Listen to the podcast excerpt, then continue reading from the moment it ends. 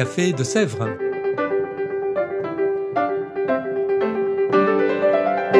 Au Café de Sèvres, on discute philosophie et théologie.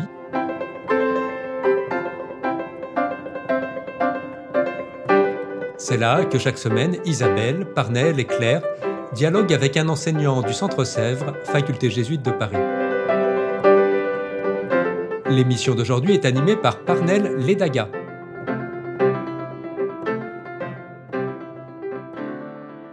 Chers auditeurs, chères auditrices du Café de Sèvres, bonjour à tous. Je suis heureux d'être avec vous aujourd'hui pour un nouveau podcast.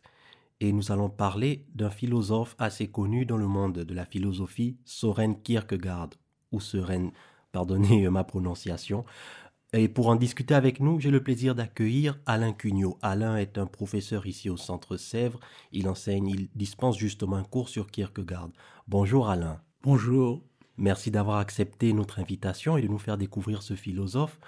Euh, alors, je dois dire, j'ai suivi un parcours de philosophie, alors je connais Kierkegaard, mais tout le monde ne le connaît pas, on n'a parfois entendu parler de lui. Pouvez-vous nous dire brièvement qui il était? D'abord, il est essentiellement, profondément, un Danois. D'accord. Et il appartient, il est le septième enfant d'une et dernier enfant d'une famille euh, d'un protestantisme assez austère, rigoureux. Oui. Il fait des études de, de philosophie et de théologie. Il commence par être un écolier brillant. Mhm. Puis ensuite, il a, il a une formation qui va lui permettre de soutenir une thèse de philosophie. Et il est tellement danois qu'il a demandé l'autorisation au roi de faire la soutenance, non pas en latin, mais en danois. Fascinant. Il a dû écrire sa, sa thèse qui s'appelle Le concept d'ironie constamment rapporté à Socrate. Il a dû l'écrire en latin, mais Mhm. il a fait la soutenance en danois. Wow.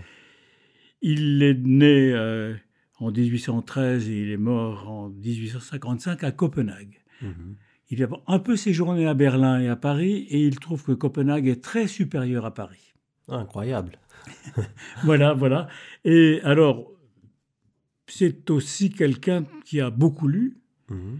Il est influencé effectivement par des auteurs euh, très classiques comme Platon, Aristote, Kant, euh, et puis aussi euh, Hegel qui pour lui représente le contraire de ce qu'il veut faire. Oui.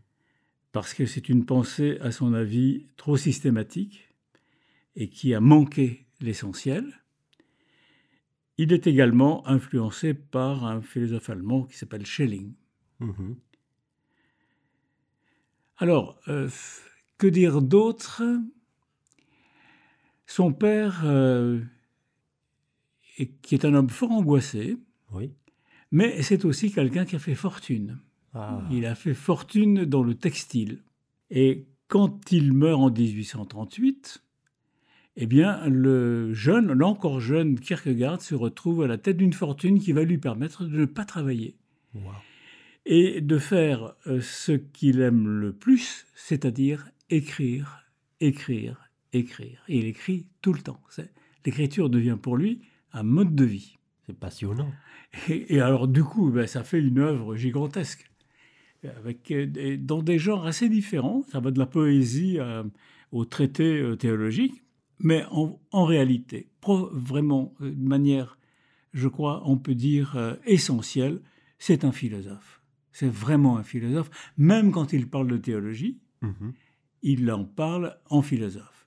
L'événement de sa vie qui est le plus connu, c'est assurément quand il tombe amoureux de Régine Olsen et il se fiance et d'une manière inexpliquée et peut-être inexplicable, il rompt ses fiancés au bout d'un an.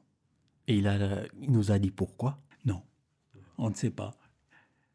On ne sait pas où il y a des hypothèses, où il, a- il en a parlé, mais il n'y a rien de véritablement convaincant. Euh, Je ne me risquerai pas à faire de la psychologie euh, Oui. et à tenter de trouver une explication. D'accord, merci. C'est un parcours vraiment euh, passionnant. Alors justement parce que son parcours est passionnant et qu'il a pu consacrer une très grande partie de sa vie, notamment grâce à un certain confort financier, il a consacré une partie de sa vie à écrire. Mais alors, pouvez-vous maintenant nous faire découvrir un peu sa pensée, sa philosophie? Alors, c'est une pensée extrêmement originale. Je- Ah, j'en doute pas. je ne- mais je ne connais pas de, je ne connais pas d'équivalent. Sérieusement? Sérieusement, je ne connais pas d'équivalent. C'est euh, c'est un penseur d'une originalité absolue et qui n'a finalement qui n'a qu'un seul thème, c'est celui de la foi. D'accord. Et euh, ce qu'il entend parfois, c'est au fond l'engagement le plus radical que nous puissions avoir. Et cela, il euh, il l'associe, ou c'est une conséquence de ce... C'est là où il est l'unique en son genre. À ma connaissance, il n'y en a pas d'autre. D'accord. Il a tout fondé sur le moi. Voilà. Et alors, Et c'est quoi le moi? alors, voilà, c'est ça. Le- C'est c'est, euh, c'est quelque chose de, de très, très, de- enfin, tellement proche de nous, tellement à portée de la main que ça devient difficile de dire ce que c'est. Alors, je vais procéder en, en deux temps. D'accord. Le premier temps, ça renvoie à une expérience que je pense tous les enfants font, qui est de découvrir un jour qu'être, enfin, j'ai découvert un jour qu'être moi était tombé sur moi et que c'était absolument inexplicable et que par conséquent, je ne pouvais pas rendre compte de cela. J'avais été projeté dans l'existence, je n'avais rien demandé et je me suis aperçu qu'il y avait un monde autour de moi et que euh, je voyais des choses, rien ne pouvait rendre compte de ça. Ça, ça c'est la, la première approche. Oui. La deuxième approche, c'est que euh, Kierkegaard, dans, une de ses, enfin, dans son œuvre que je considère comme la plus importante, qui s'appelle La maladie à la mort, le, Kierkegaard donne une définition du moi. Alors la voici, et elle est, euh, dans sa formulation même, elle est hyper intéressante. L'homme est esprit, écrit-il. L'homme est esprit. Il ajoute, mais qu'est-ce que l'esprit? C'est le moi. Alors déjà, c'est très bizarre, parce que on peut aller, par exemple, on peut dire, qui suis-je Je suis moi, c'est-à-dire un esprit, c'est le chemin de Descartes, hein, caractéristique de l'homme. Ou on aurait pu dire, qu'est-ce que l'homme Il est esprit, qu'est-ce que l'esprit C'est le moi. Mais là, ça ça va pas du général au particulier, ni du particulier au général. Ça dit, l'homme est esprit, bon, d'accord, et l'esprit, c'est moi. Alors on peut dire le moi, mais étant donné ce que j'ai dit tout à l'heure, on ne peut pas dire le moi. Si je dis le moi, c'est déjà à l'extérieur. Mais qu'est-ce que le moi ajoute-t-il? Évidemment, le moi est un rapport qui se rapporte à lui-même, ou cette propriété qu'a le rapport de se rapporter à lui-même. Le moi n'est pas le rapport, mais le fait que le rapport se rapporte à lui-même. J'essaye d'expliquer? Ah oui, certainement. Alors, dire que le moi est un rapport, au fond, ça renvoie à l'intentionnalité. Je me rapporte à quelque chose. Et je peux dire de la même façon que euh, le chat se rapporte à la souris. Quand il est en train de la guetter, il se rapporte à la souris. Mais là, c'est un rapport qui se rapporte à lui-même.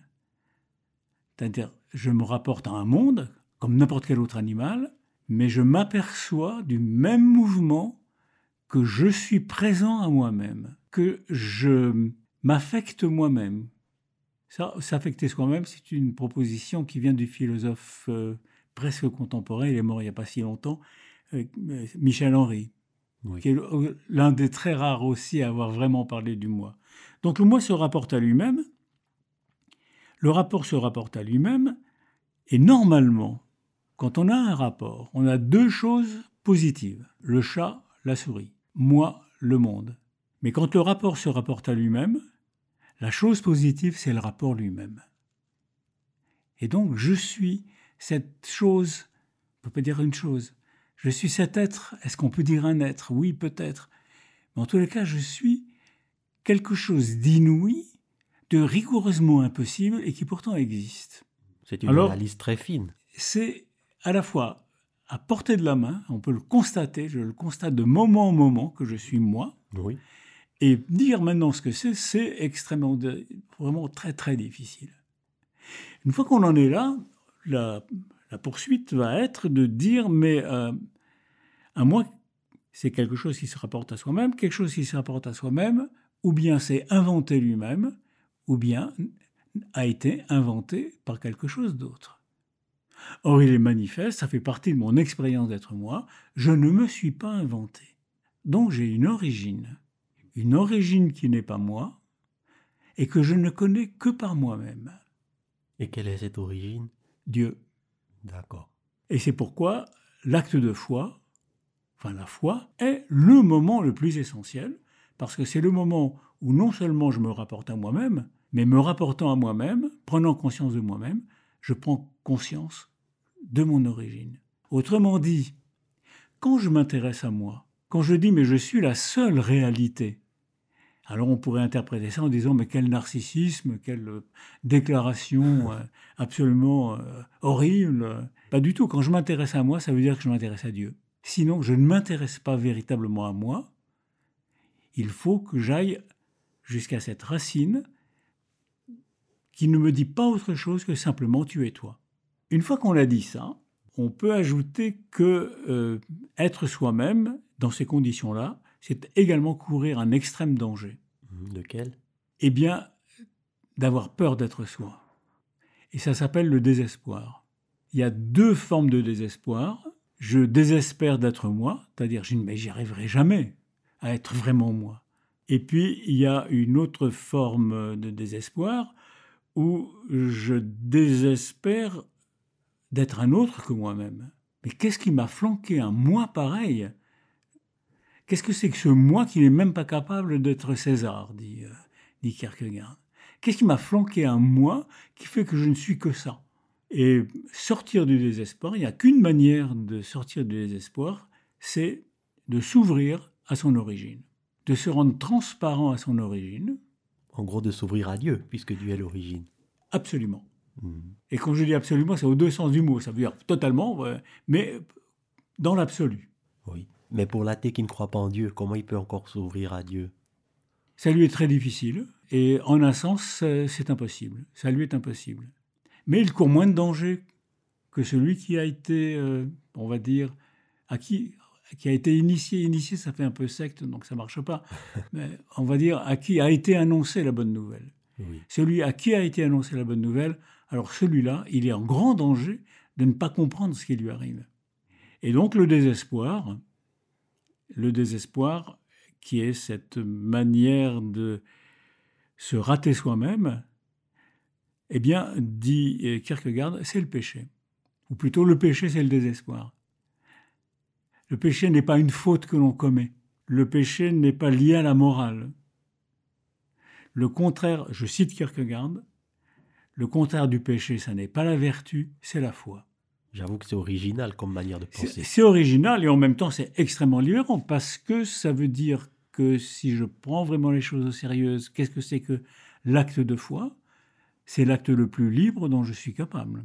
En d'autres termes, eh bien, ce qui est la mesure de ma foi, c'est ma liberté. Ou encore, plus étonnant, ma liberté est en moi la présence de Dieu. C'est original, mais est-ce que c'est pas aussi un peu dangereux? Parce que si le péché n'est plus conçu comme une faute, mais uniquement comme un acte de désespoir, si moi je ne crois pas en Dieu parce que je suis athée, je peux me dire, j'ai pas besoin d'aller m'ouvrir à Dieu, je peux pécher, c'est pas une faute.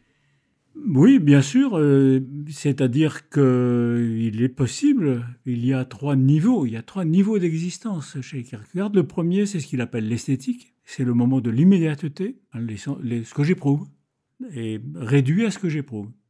Mais il y a un deuxième niveau infiniment plus réel, déjà infiniment plus réel, qui est le niveau éthique, le niveau de la morale. Je ne peux pas vivre n'importe comment. Athée ou croyant, euh, je ne peux pas vivre n'importe comment. Et puis, il y a encore au-dessus de l'éthique, il y a ce qu'il appelle le religieux. Le religieux, c'est le domaine de la foi. Et donc, euh, celui qui n'est pas croyant peut aller très très loin dans l'éthique.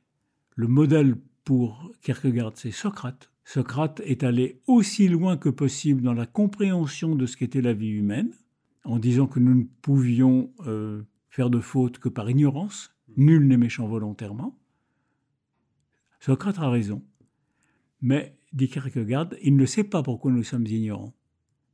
Et nous sommes ignorants parce que volontairement, nous nous cachons la vérité qui est celle de la foi, parce que nous avons bien trop peur de ce que ça représente comme énorme responsabilité.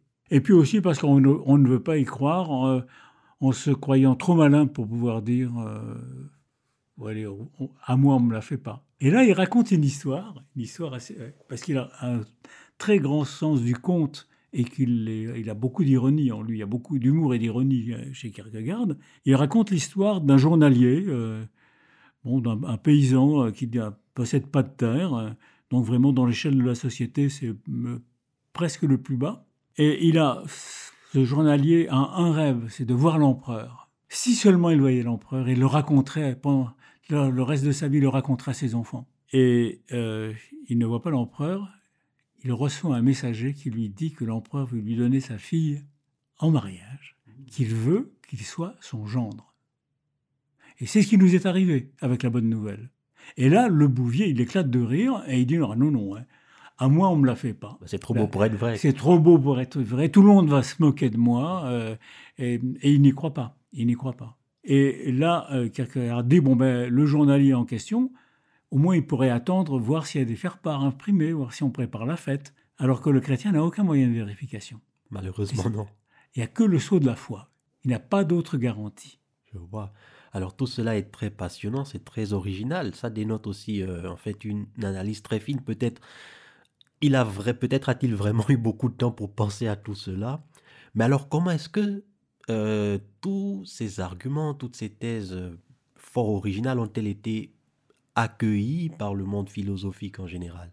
Eh bien, d'une manière tout à fait positive. Hein. Il quelqu'un qui a été très connu, au moins en Scandinavie, pas tellement dans le reste de l'Europe, mais il a été très connu et en particulier, il a été très connu parce qu'il a développé un certain nombre de polémiques avec euh, l'Église euh, luthérienne institutionnelle du Danemark. Et à son enterrement, par exemple, il y avait un monde fou. En plus, il faut bien imaginer que le Danemark est un tout petit pays oui, où tout le monde se connaît. le, quand euh, Kierkegaard se promène dans la rue, il lui arrive très souvent de rencontrer le roi, de discuter avec lui. Donc c'est un milieu extrêmement euh, vivant. Et euh, la pensée de Kierkegaard a été accueillie, a été refusée, elle a été, il y a eu des polémiques, il y a eu plein de choses, mais il, a eu une influence mais énorme sur la philosophie et sur la théologie du XXe siècle, donc du siècle suivant. Euh, vraiment, tout Heidegger, tout Sartre ont comme origine la pensée de Kierkegaard, rendue indépendante de lien à Dieu, mais tous les concepts de, Kierkegaard ont, été recyclés par Heidegger et par Sartre. Et on trouve des textes, vraiment des textes parallèles. Il y a un texte, un très beau texte de Heidegger qui dit que la question, mais pourquoi y a-t-il quelque chose et non pas plutôt rien? Nous la rencontrons euh, de temps en temps et dans des éclairs, c'est ce que dit mot à mot Kierkegaard à propos de la foi. C'est vraiment euh, fascinant tout cela. Alors, euh, c'est un thème très passionnant, je ne cesse de le dire, mais malheureusement nous allons devoir très bientôt rendre l'antenne. La dernière question que j'ai à vous poser, c'est sur les ouvrages de Kierkegaard. Vous dispensez un cours, mais tout le monde n'y assiste pas. Pour ceux qui aimeraient se familiariser un peu plus avec la pensée de Kierkegaard, quels sont les ouvrages que vous recommandez? Et en plus, en toute honnêteté, s'agit-il d'ouvrages accessibles? N'importe qui peut-il comprendre ces ouvrages? C'est très difficile. Malheureusement. C'est très très difficile, mais quand même, ça vaut la peine. Ça vaut la peine, et moi, je dirais qu'il faut commencer par un ouvrage qui s'appelle Crainte et tremblement, et qui est le récit du sacrifice d'Isaac. Et c'est très beau, et je pense que c'est accessible. Il y a un autre ouvrage qui est accessible, c'est Ou bien, ou bien. Et ce, ce que je recommanderais, c'est l'analyse que Kierkegaard fait du donjon de Mozart. C'est vraiment aussi quelque chose, je crois qu'on peut lire. Euh, et, mais l'œuvre majeure, c'est, à mon sens, hein, oui, bien sûr, c'est la maladie à la mort. Et puis, euh, une œuvre encore plus tardives, hein, ce sont des œuvres de la maturité, les œuvres de l'amour. La difficulté de Kierkegaard, c'est qu'il emploie un vocabulaire, le, vocabulaire de la piété. Et si on ne donne pas, si on ne pense pas aux définitions très originales qu'il donne, alors on a un, un discours cohérent qui dit à peu près le contraire de ce que dit le texte. Donc il faut vraiment faire très attention quand on le lit à bien remplacer les mots par leur définition. Alors je vous remercie infiniment Alain d'avoir accepté de nous faire découvrir cet auteur euh, plus qu'original. Quant à vous tous, chers auditeurs et auditrices du Café de Sèvres, merci à vous tous de nous avoir écoutés. Nous vous remercions une fois de plus pour euh, votre écoute, votre fidélité. Nous nous donnons rendez-vous dans deux semaines. D'ici là, portez-vous bien. À très bientôt. Au revoir.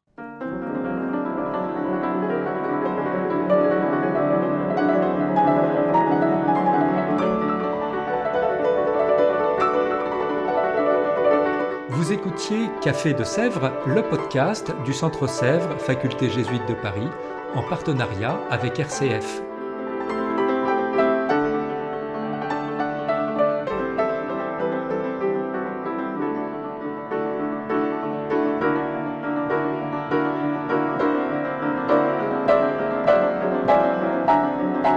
Pour ne rater aucun épisode, abonnez-vous sur votre application préférée.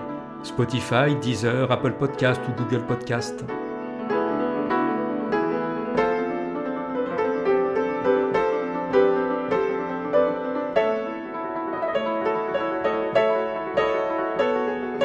Et sur notre site internet www.centresèvres.com, découvrez l'ensemble de nos cours et conférences en philosophie et théologie. À bientôt!